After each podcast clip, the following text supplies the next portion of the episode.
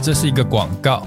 哎，两位伙伴，请问一下，嗯，现在排名调查的那个梦幻职业，嗯，前三名是哪三个？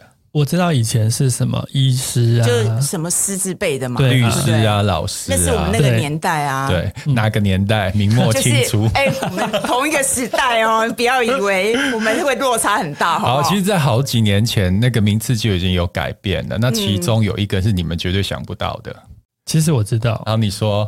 听说网红现在很夯，对不对？嘿，对，就是我现在的职业网红。哇，对，其实我看到一个现象啊，就是以前我不是都在分享创业这件事情嘛？嗯、那这几年呢，我去跟在学校演讲的时候，嗯，然后大家就会问我说，创业要怎么创？嗯，那我跟 Ryan 在年轻的时候有创业过，我们是真的拿一笔钱出来开了一家餐厅，嗯，当餐厅倒了以后。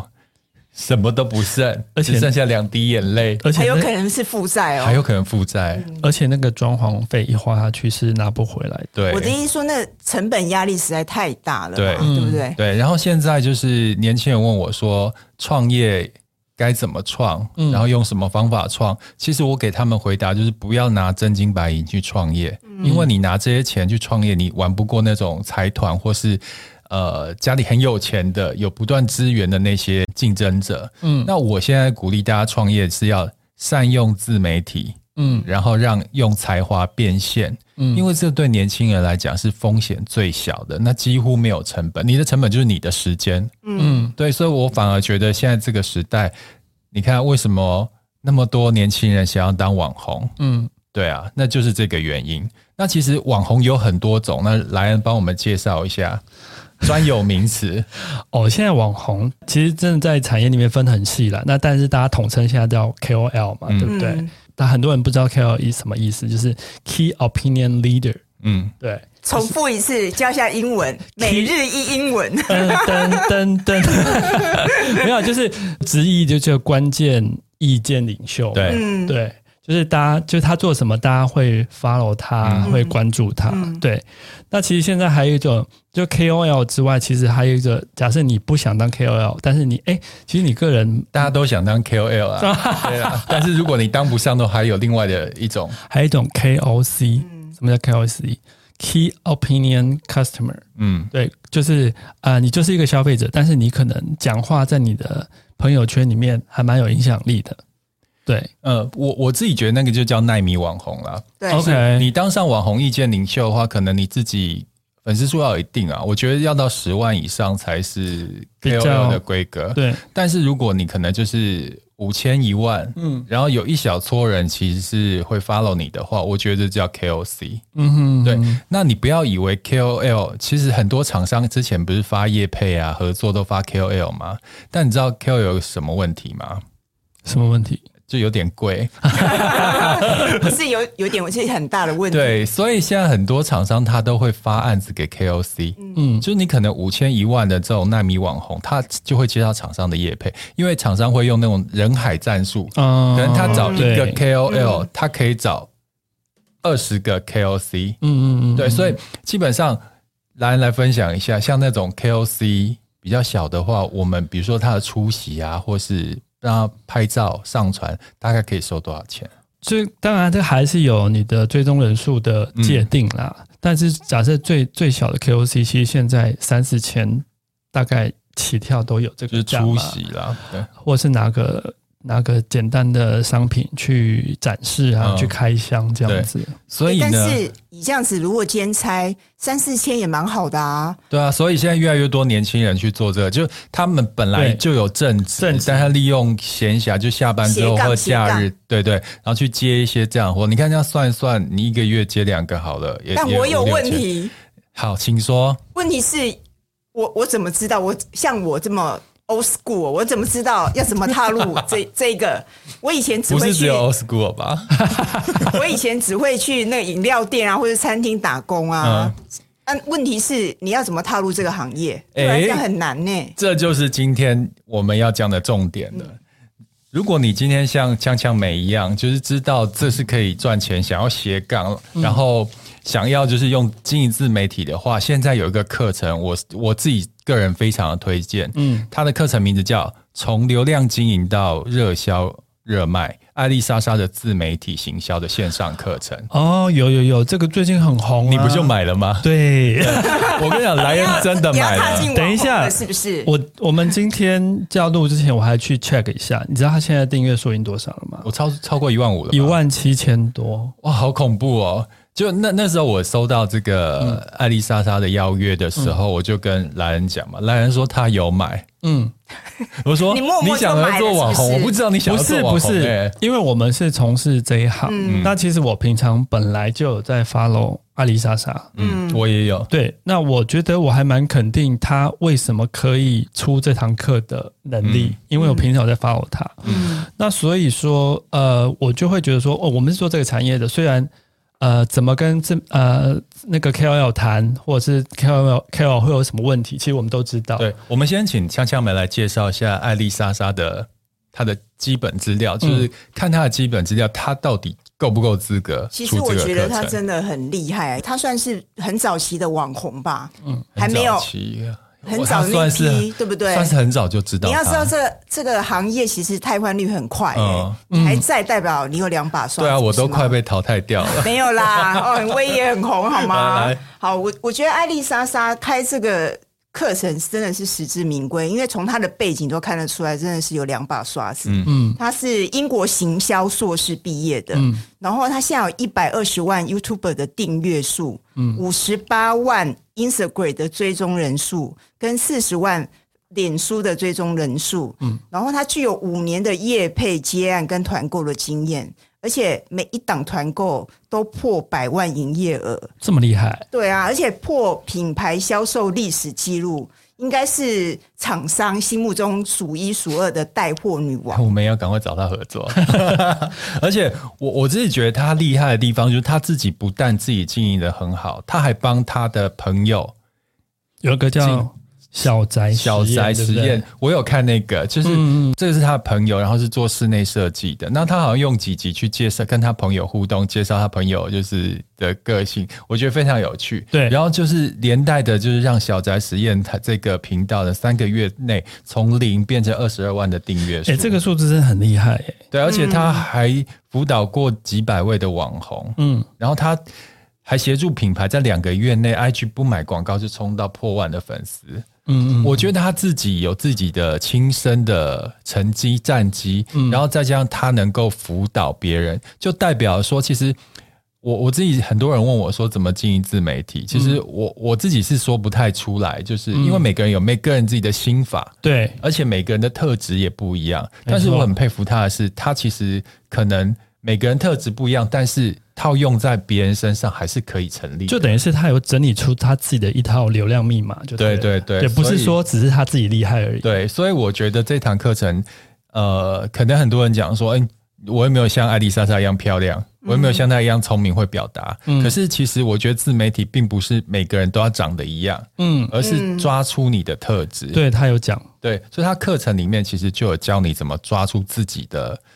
特质跟元素去放大它，嗯，其实我觉得这很重要哎，不然这么多人长漂亮的人多的是，对，你怎么能够突出？如果是比帅的话，我也不会经营成功啊，是不是？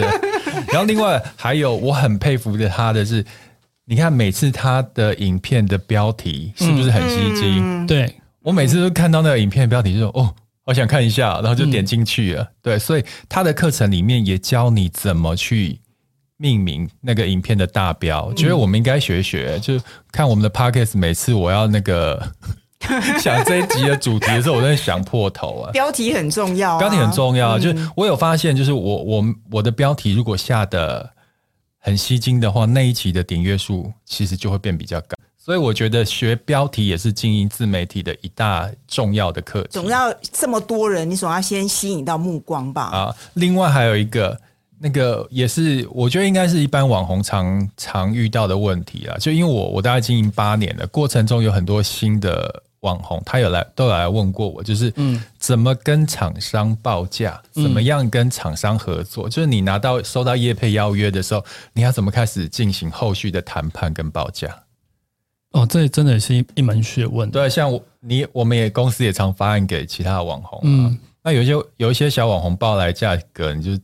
直接就翻白眼嘛，就是你电话吗？就是 删除信件，就是你定太高，人家不不见得认同你的市场价值。那你定太低，其实你的自己呃，对于 KOL 自己本身的投报率其实是不划算。对，所以艾丽莎她它里面有一个就是呃叫做量表，然后可以让你去用这个量表。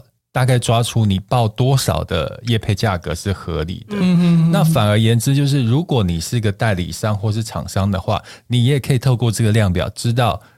要出多少钱，然后或是网红报多少钱是合理的？对对，我觉得这是很很很棒的一个工具啊。因为现在很多新的厂商或小的厂商，其实他是没有能力去请什么广告代理商帮他做操作的，嗯嗯、但是他又想，他就势必要涉入 KOL 这个合作市场嘛。如果现在的销售的话，所以他可以透过这个课程，其实也可以了解说，哎。其实 KOL 他们是怎么操作的？他们期待的状况是怎么样？他们的 roughly 的规则，当然每个人的规矩不都不甚相同，但是大概都有一个呃主要的框架。嗯，对，那对都可以太比较容易切入这个。所以我们刚才讲的就是大概这个线上课程里面的一些内容，我觉得这含金量真的是蛮够的。嗯，难怪目前已经卖了。有超过一万七了，超过五千万嘞！对，超过五千万，哇塞，好羡慕啊！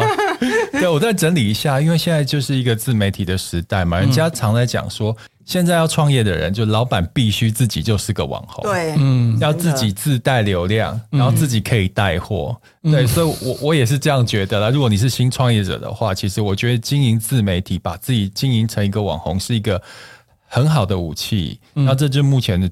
最好的就是最好的行销工具是网红经济嘛，嗯嗯，对。然后如果你是素人的话，像呃，他可以手把手教你怎么从零门槛、零成本呢进入社群媒体，然后经营社群媒体、社群媒体，经营社群媒体，然后慢慢的可以增加你的收入跟流量。嗯嗯嗯，对。所以他课程卖多少钱？让我看看哈。哦，他现在。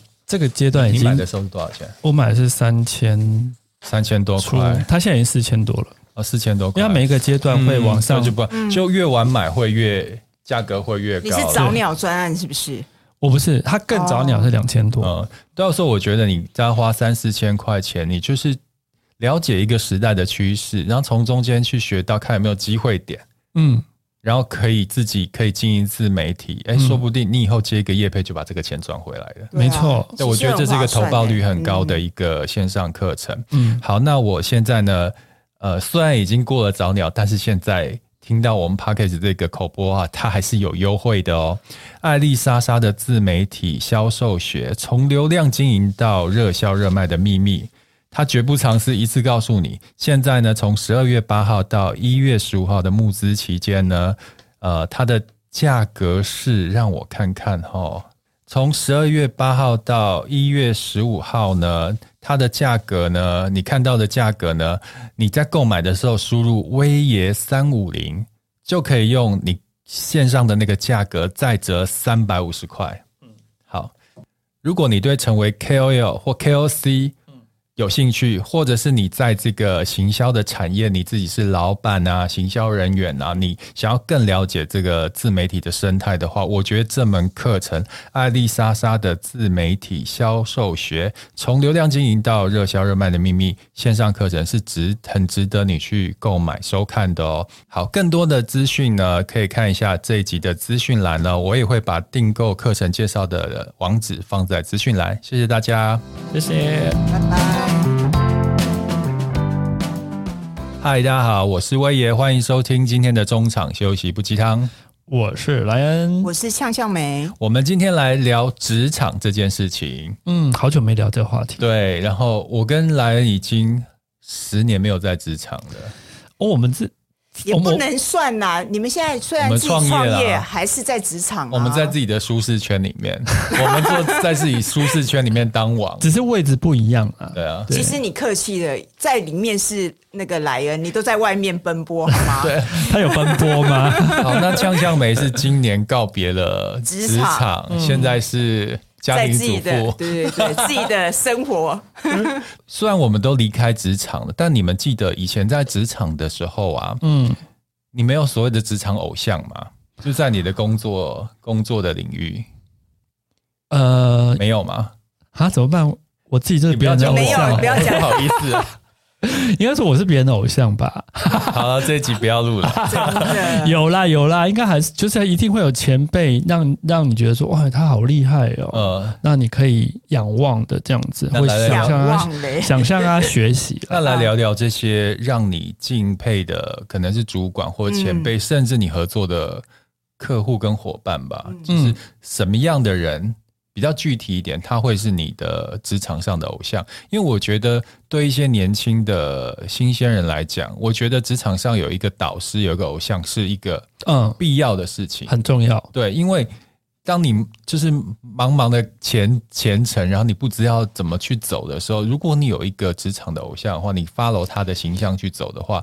我觉得会比较容易到所谓成功的那那个地方，等于是晚辈会有一个目标啦，学习的目标，对对对，一个一盏明灯的概念。那你以前明灯呢？我以前明灯哦，灭了。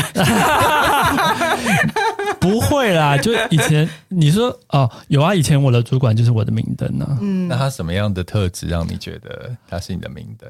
呃。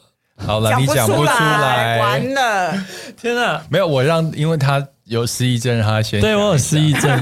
其实我我自己来看啊，以前我在就是职场这个小圈圈里面的时候，其实我的偶像就会是那种直接比较大的，嗯，那小时候就就等于是。比较肤浅一点了，嗯，就觉得只有小时候肤浅，没有，我现在比较不肤浅了。就以前会觉得所谓成功就是有钱人就叫成功，嗯，那在职场上面，如果是我的偶像，一定是职位最大的那个是我的偶像。嗯，你想要成为他，但你却没有去看那个人的特质，嗯，对。但现在因为我自己出来创业了，可能就是世面也见多了，嗯，我觉得在工作上面会是我的偶像的话，其实。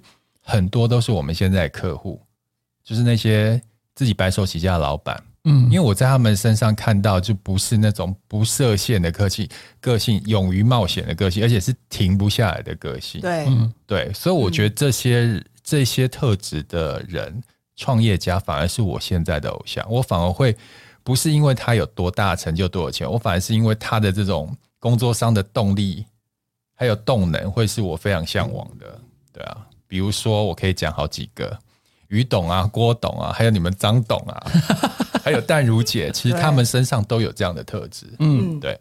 其实你刚刚提了，就是张董嘛，我的前老板。嗯、其实对我来讲，我也觉得他是我很佩服的一个老板。嗯，因为我觉得，尤其是这种白手起家的，你可以在他身边，你可以看到，你看他已经是一个。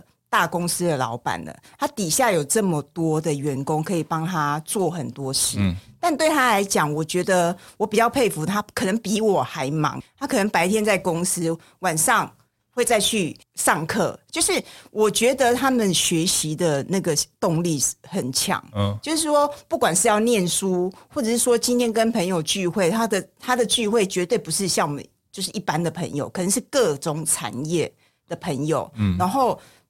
每一次开会，其实我觉得他都会给我们一些新的趋势或新的观念。嗯，我我觉得这种东西，虽然老板他可能感觉好像他在发表他的的想法，但对我来讲，我觉得那都是一种吸收，因为我们没有参与到，但是我会透过他的经验分享。其实从他几次的一些分享，他对这个产业或趋势的一些了解，我觉得其实是是蛮受益的。嗯，然后再来，我觉得。这些人会成功，真的是是跳出舒适圈这件事情。嗯，嗯，就是你明明已经在这个圈子，你可能已经有成就了，然后财富也很好了，但是他还是想要去探索不一样的领域的东西。嗯，对我来讲，这是一个就是人格特质，我觉得是一定会成功的。还有一个，我在他们身上看到一个特质，是我目前办不到的，我不知道你们办不办得到。就这些人虽然。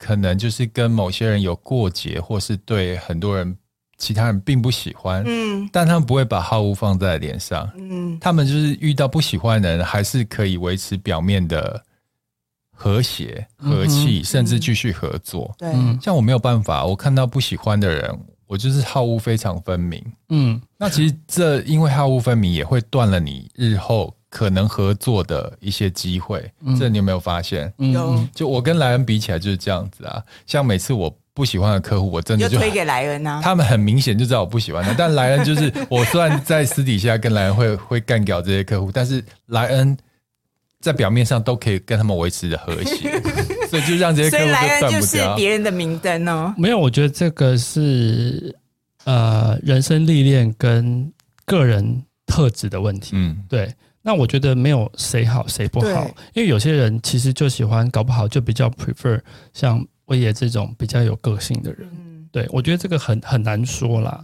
但是我刚刚想到，呃，我的明灯，我想到我要讲什么了。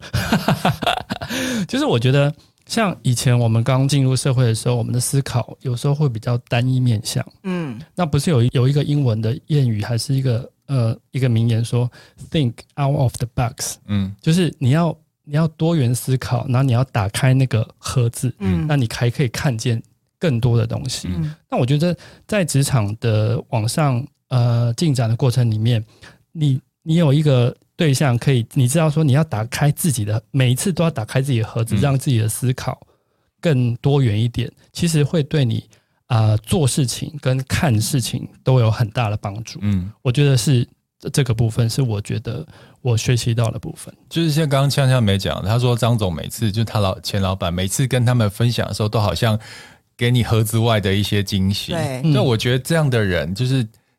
打开你的眼界，眼界嗯，然后呃，给你一个新的小宇宙的人，我觉得会是我我比较希望他他成为我的明灯，或是我的前那个，嗯，对不对？这样的人会是我比较想要当做我偶像的人，嗯哼，对。而且像成功的人的特性，还有一种就是他其实，哦，就算他贵为老板，但是他不懂的人，他还是。愿意问你懂意思吗？嗯、因为我觉得有些人他其实觉得好像他在这个位置，我觉得怎么样就怎么样。嗯、但其实真正能够成功的人，其实他会。征询你别人的想法，而且是不同人的意见。嗯，因为其实我觉得很多的事情讨论出来的结果，比你单方面去思考的会更好。这件事，就他会收集各方意见了，但是他也不会很相怨的，就是你讲一个我就听你的。对，他会收集之后自己会诊消化后，然后做出自己的决定。对，然后另外就是刚你讲的不耻下问嘛，像淡如姐也是啊，她有时候比如说在。就是我们比较专业的东西，他不懂，他其实会问我们的，嗯、比如说那个一些脸书投放啊、自媒体操作的东西，嗯，对啊，这就是会成功的特质啊。对，还有一个就是，我觉得他们是乐于分享，然后呃，会希望达成共利互利的人。就像有一些人，他。Always 只想到自己，什么利益都自己揽，然后一毛钱都不想给别人赚。嗯、其实久而久之，他身边那些合作伙伴会离开他的，嗯、因为大家眼睛也是清楚的嘛。嗯、然后你会看到有一些人，他身边总是有很多人去围绕，很喜很喜欢跟他合作，是因为他有互利共利的一个概念呢。嗯、而且我觉得，当你有这样的想法的时候，你可以一起共同成长，那个感觉是会更好。对，所以综合以上呢，如果你在职场上面想要找一个可以学习的对象的话，这这些是可以给你参考的哦。但如果呢，你自己想要成为一位职场精英，嗯，不是阴茎，是精英哦。我每次都会 讲精英的时候，都会想到别的。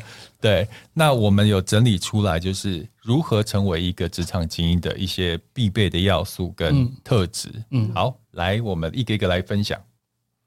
首先，其实职场精英他会有一些工作上的小习惯，嗯，那我觉得那就是思维的不同。嗯、那今天我要来听听看，我到底是不是精英？OK，好，好，第一个就是当我们在面对一个工作的时候，精英就是会想说，我尽全力准备，嗯。嗯尽全力是基本，嗯，准备他会超前部署，嗯、会想说，哎，这事情我前面的准备工作先做好，嗯，嗯，但一般人可能只是说我尽全力做，嗯，就是好像那个落差就有嘛，有一个他其实已经是在最前端，已经先把所有的事情先准备好了，嗯、而且是尽尽全力，后面那个那最后一步。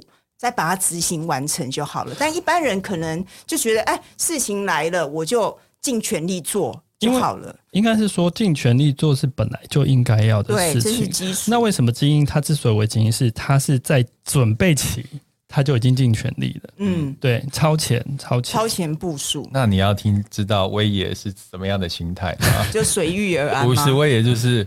我遇到的事情都希望简单的把它做完，但是我觉得简单这件事情不是不可能，但是你前面一定会有先思考，会有先一些准备工作，对，就算要对，虽然每次都说我喜欢把事情就简单化，我跟你讲要简单化也很难，你要先想过要怎么简单化。因为我觉得我们常会看到有些职场精英，哎，为什么做这件事这么轻松？对。好像很简单，但是我其实我们都没有看他背后，他可能前面已经先规划好、思索好，嗯，然后怎么做了。所以前面的过程可能我们都没有看到，我们只看到最后那一步，所以才会想说，哎，我们不是同样都这么努力，为什么我没有办法达到这样的成果或成就？对，有有一句话就是说，你必须非常努力才能看起来好不费力，毫不费力，就是这样子。好，第二个。第二个习惯就是，呃，这个威严应该也做不到。这个一般的职场精英都是早上两小时做最重要的事，然后一般人是到傍晚才开始做正事。老师，老实讲，这一点我没有那么同意了，嗯，因为我觉得每个人有每个人的自己时间管理的那个、啊、的那个 schedule。那有的人就是习惯早上做琐碎的事，下午整个专心来做他重要的事情。嗯那，但是我觉得最重要的是时间管理，而不是哪个时间做哪个事情。对，不过会会这样讲的原因，是因为我觉得是一个统瓜啦。因为你早上的时候，其实是你脑筋最清晰、最清楚。是吗？有的人是脑早上最混沌，还没睡，还没睡醒。对对对，我早上起床两个小时，我脑袋最 你这么晚起了，早上两个小时还不行？对啊，就怎么会？可能已经。这样的生理习惯了，生理生理状态是这样子。哦、好吧，这是同整的啦，嗯、就是一般职场精英，其实他们有点想说，我前面每一天的前半段，我先把重要的事先做完，对，这样你下半段的时间，你还可以就是灵活运用这件事情。嗯嗯对，但是我觉得这可以把它调整成做好优良的时间管理，嗯嗯，对不对？嗯，就不要拘泥是早上。还是下午去做，就专心做事啦。就是有一段时间可以专心做。因为可能一般人到傍晚才开始做，真的可能就是早上一直拖拖拉拉这样子，就是琐事一直来这样子。我觉得我们好像三个很难搞的 中年大叔大婶，就是人家做调调查一定要那个一定要吐他一下。没事，你们吐槽，我没有。其实他讲的是常态啦，但是还是有一些例外啦。对对对，看个人啦，生理时钟啦，对，好不好？好，再来第三个习惯就是，就是一般职场精英会思考这项工作有没有更好的方法。嗯，然后一般人哦，就是觉得啊，我努力的把它做完就好了。哎，这个其实是我常跟那个员工或是晚辈讲的。嗯，因为其实你要，尤其是我们做广告，嗯，创意的东西很重要。嗯，有些人他就照本宣科，就很自私的把东西做完。对。那其实你就不是没有广告人、创意人的该有的态度。嗯、我每次都跟他讲说，那除了这个之外，你没有想过有其他的方式表现，或是有其他的 Plan B 呢？嗯，所以我都会把这这个课题丢给他们，让他们去思考有没有其他的可能性。嗯，对，这所以这这一点我是蛮同意的。嗯、就是如果你是只是很平顺的把呃东西按部就班做完，那其实。你是没有，就是安全做完而已啊。就安全做完，你只是一个好员工。对。但是如果呢，你能够做得让人家很惊艳的话，我觉得你是一个优秀人才。对，不是员工，而是一个人才。我觉得像我前公司，就是我们常会开会，然后就是集体，就是就是睡觉，集体创意 发想。我觉得这也是变成是说，你在当中，你可能旧有的方式是一条路嘛，但是。大家集体创作，你可以提出不一样新的方式，嗯、我觉得也是很好，这也是一种训练啊，嗯嗯嗯。对不对？嗯，再来的习惯就是职场精英，就是重要的事情会再三强调，讲三次，嗯、但是一般人就觉得很重要的是就讲一次。这个呢，莱恩一定是精英了，他不是再三强调，可能再四再五的强调哦，刻在脸上吗？对，就开会的时候，他可能同一句很重要的信，他可以交代个五次，嗯，然后隔天再交代三次。我，我真的是精英，你是精英啊，欸、没有。但是我觉得那就是一个一一个方式，因为其实有些人觉得。每一个人认为这件事情重不重要是很主观的嘛，但如果你的主管或是你的老板跟你讲这么多次，代表他真的很重要，嗯，不是吗？呃，应该这么说，就是呃，大家有没有听过？就分享一个说法，就是以前有一个研调，就是说一个广告一一一支一支 TVC，一个消费者至少要看三次，对，才会看懂，对，有印象这个 TVC。好，那把它套到做事来讲。就如果假设是一件重要的事情，因为每个员工他的素质跟他的注意力其实都不一样，那你如果要达到万无一失的部分的的结果的话，你是不是要不断的提醒？假设这件事情就催眠啊，对，因为因为我的立场是我如果没有提醒，其实我觉。后面如果出了状况，我会觉得我有责任。嗯，我好像没有提醒到你。嗯，那我还不如就是不厌其烦的跟你讲很重要，然后我要确保大家都知道。嗯，那整个组织是是是同一个 focus，就是注意力在这件事上，嗯，那我觉得会比较好。这我就要学一下，因为我每次都讲一次，我想说我讲一次你应该就懂了吧。没有，但是我觉得，因为是你主观认定他应该懂了，嗯嗯、但是其实，尤其是面对这么多人，不见得每一个人的理解力是你想象的。对，所以其实我觉得，确实莱恩提醒三次、四次、五次、六次，就真的很重要，是对的。嗯嗯，没错，就是有点半催眠的感觉。我要，确保，然后再发 mail，赖完发 mail。然后下班前再讲一次。对啊，像我的那个 mail 的形式立场会跳出他 Ryan 的行事历说，我又又什么事了？又什么事？代表很重要，对对对，好吗？好，好，下一个。再来就是职场精英，他每周会保有休闲娱乐的时间，但一般人哦，周末都是用来休息睡觉。这个我应该算是精英吧。哎、欸，我我真的觉得，我们常会觉得职场精英好像就是因为平常就是工作的时候已经很努力了，他觉得假日就应该放松。那一般人真的假日的时候就会只想要休息睡觉嘛。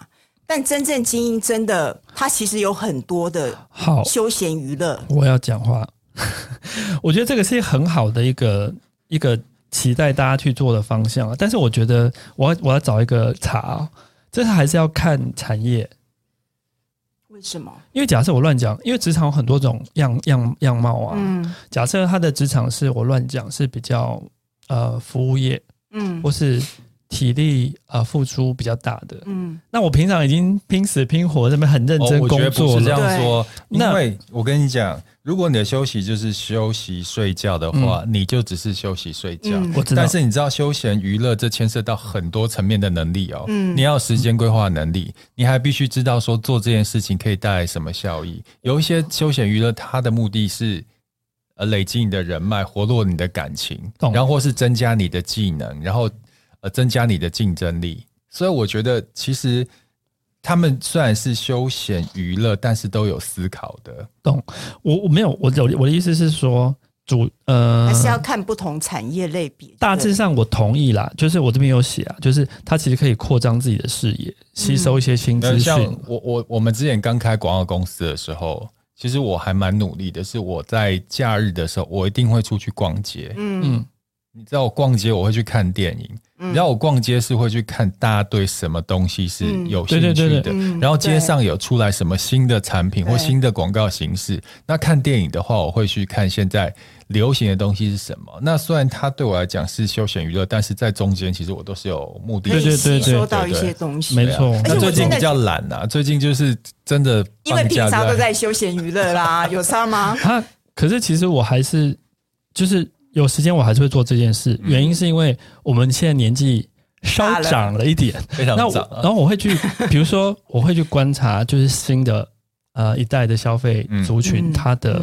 focus 跟他喜好在哪里。对，那我刚才只是帮，我只是觉得把它细分的话，就是还是不要一一竿子打翻一船人啦。嗯、就是说，嗯，对，分产业还是有些。我觉得应该是说，休闲娱乐其实就是你还是做你放松的，只是你不得放松不要只是在睡觉这件事情。嗯、对对对对放松可能出去走走。因为我觉得像我们我们我们的工作，其实平常工作其实脑力激荡很多，其实你很容易会陷入盲点这件事。嗯嗯，对。但有时候你假日出去走走放松的时候，你会突然。就是人一放松，有时候灵感就会出现。没错，这个我要讲，就是有时候我真的写案子写到撞墙期的时候，嗯，嗯嗯那有时候真的出去换一个啊环境，嗯，然后接触不同的人，嗯，就哪怕今天就像你讲，我只是去华山大草原走走，嗯，嗯然后晒晒太阳，发个懒，嗯，那真的有时候真的会有不同的灵感出来耶。我觉得其实是真的。我们在做比较创意工作的的部分，的确有这个现象。嗯对，好，再来职场精英想要依照自己想要呈现的形象选择衣着，嗯，那一般人就是照自己的喜好穿，这个我也同意。对，因为因为愿闻其详。好，怎么说呢？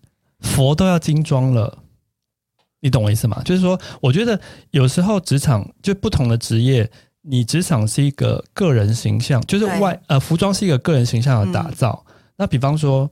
你今天是一个我乱讲，是银行业的话，其实老实讲，你不可能穿个 T 恤或者是一个短裤、嗯、去期待人家对你有信、嗯、信任感跟认同感。嗯、但是很很呃不一样哦。反过来说，今天你是一个创意产业的时候，其实你穿西装打领带，是不是会让人觉得说啊，你是做这一行的嘛？嗯、我我举个例哦，前两天我们去呃我客户那边开会，那那一次是四方会议，就是客户、我们 agent 还有广告公司跟一个。艺术家，嗯，那那天艺术家那个人一出，我也跟他第一次见面，他一来，哇，整个头发是梳一个，反正就是男生，但他梳一个很很有很很特殊的发型，不是说他长得帅或什么，就是，然后他衣服是一身那种呃有一个垮的那种松起来，就是很特殊的那个罩袍的衣服，那你就会感受到一股艺术家的气息，嗯，那所以他虽然我跟他第一次见面不认识他，但是你会。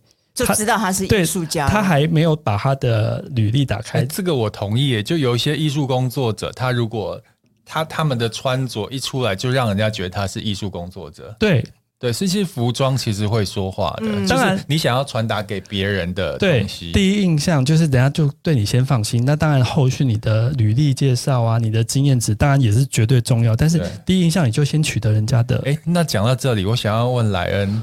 那以你平常穿着风格，工作上的穿着风格，你希望给人家呈现什么样的感觉呢？看到你，然后你不讲话，就看到你的穿着打扮，对你有什么样的感感想？因为因为我们是做行销广告，嗯、那其实还是跟呃整个社会的脉动潮流有关系。所以老实讲，我是不会呃，我是不会做西装打领带的的装扮，会我会比较朝 smart casual。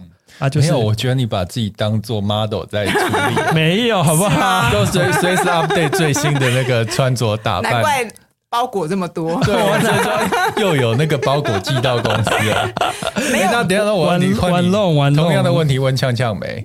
那你在职场上，你希望呈现出来给别人的穿着的感觉是什么？因为我们我以前的产业都是比较流行的，嗯、或是时尚的。不管是保养啊，或者是保健啊，嗯、就是这个这个产业，它是比较比较嗯，先就趋势都流行趋势，所以你的服装一定要跟得上流行啊。现在流行什么，你的元素总是要在里面啊。嗯、所以服装这件事情，我觉得跟你的产你的形象其实是非常重要，嗯、而且还有代表一点，如果有人服装。照自己喜好搭的很奇怪，其实代表你早上可能是匆匆忙忙出门，嗯、你的时间管理可能也不好这件事情。嗯、所以我觉得把自己外在的形形象啊、服装打理好很重要。嗯嗯，我吗？我希望穿起来，人家看到我就觉得我是个有钱人，有吗？可是我觉得，我觉得你的 level 已经不一样，因为你的。没有，我知道了。当你自己本身是一个品牌的时候，其实服装就不太重要了。对。对，人家认的是你的你这个人，然后其实不会认的服装，所以所以还是会穿出你你的风格啊。有啦，我就是对，会是是穿的比较运动风一点，然后颜色也不出就是黑白灰的安全色了。嗯，但是这个就是跟你整个对外的形象是简简简单就好了，因为就是让大家看到你人是人，然后其实服装我我我是一向就走比较简单了。对，反正其实就是适合那个场合得宜，然后可以塑造出一个个人品牌的概念。我觉得是这个这个结论。对，好，最后一个。职场精英有逛书店的习惯，那一般人就是总说自己没时间看书。诶、欸，这个我也同意。嗯，因为我觉得真正职场精英，他其实逛书店不见得真的很博学多闻，而是他可能很想去吸收一些新的对的知识，或是现在流行什么。这个我可以分享啊，因为我自己经营粉丝团到现在已经七八年了。我创作能量最好、最旺的时候，大概是在第二年到第四年、第五年的时候。嗯、我那时候真的就是，我一个礼拜至少要看两三本书。嗯、哇！但你知道这两年我真的这非常忙，我前阵子才想说，我有多久没有好好看一本书？我发现我这两年创作能量是比较少的。嗯，对，因为其实我重心已经放在就是大量的工作上面。其实我有这样的大量的真的非常大量，你 行事力，你看，你看，看，对啊。不过我觉得，我觉得不见得是逛书店呐，就是我觉得有时间就是看书，因为。不见得是要跟你产业有关的书，嗯、就是就算是娱乐的、放松的书都可以看，因为我觉得有时候看书是会有不同的刺激这件事。对，对，我觉得那是对对你的思考是有帮助的。嗯、对、嗯，好啊，那以上就是我们分享的，就是所谓职场精英跟一般人的不同的做法跟想法啦。就是讲精英也许太沉重了，嗯、就是可能，但是如果你想要比一般人。再厉害一点点，嗯、这些事情是你可以做的，这些习惯是可以养成、养成的。对对对，对，那以上就提供这些方法给大家参考喽。那让我们二零二三年从一般人变成职场精英，不是厉害一点点的一般人。对，谢谢大家收听，拜拜，谢谢，拜拜。拜拜。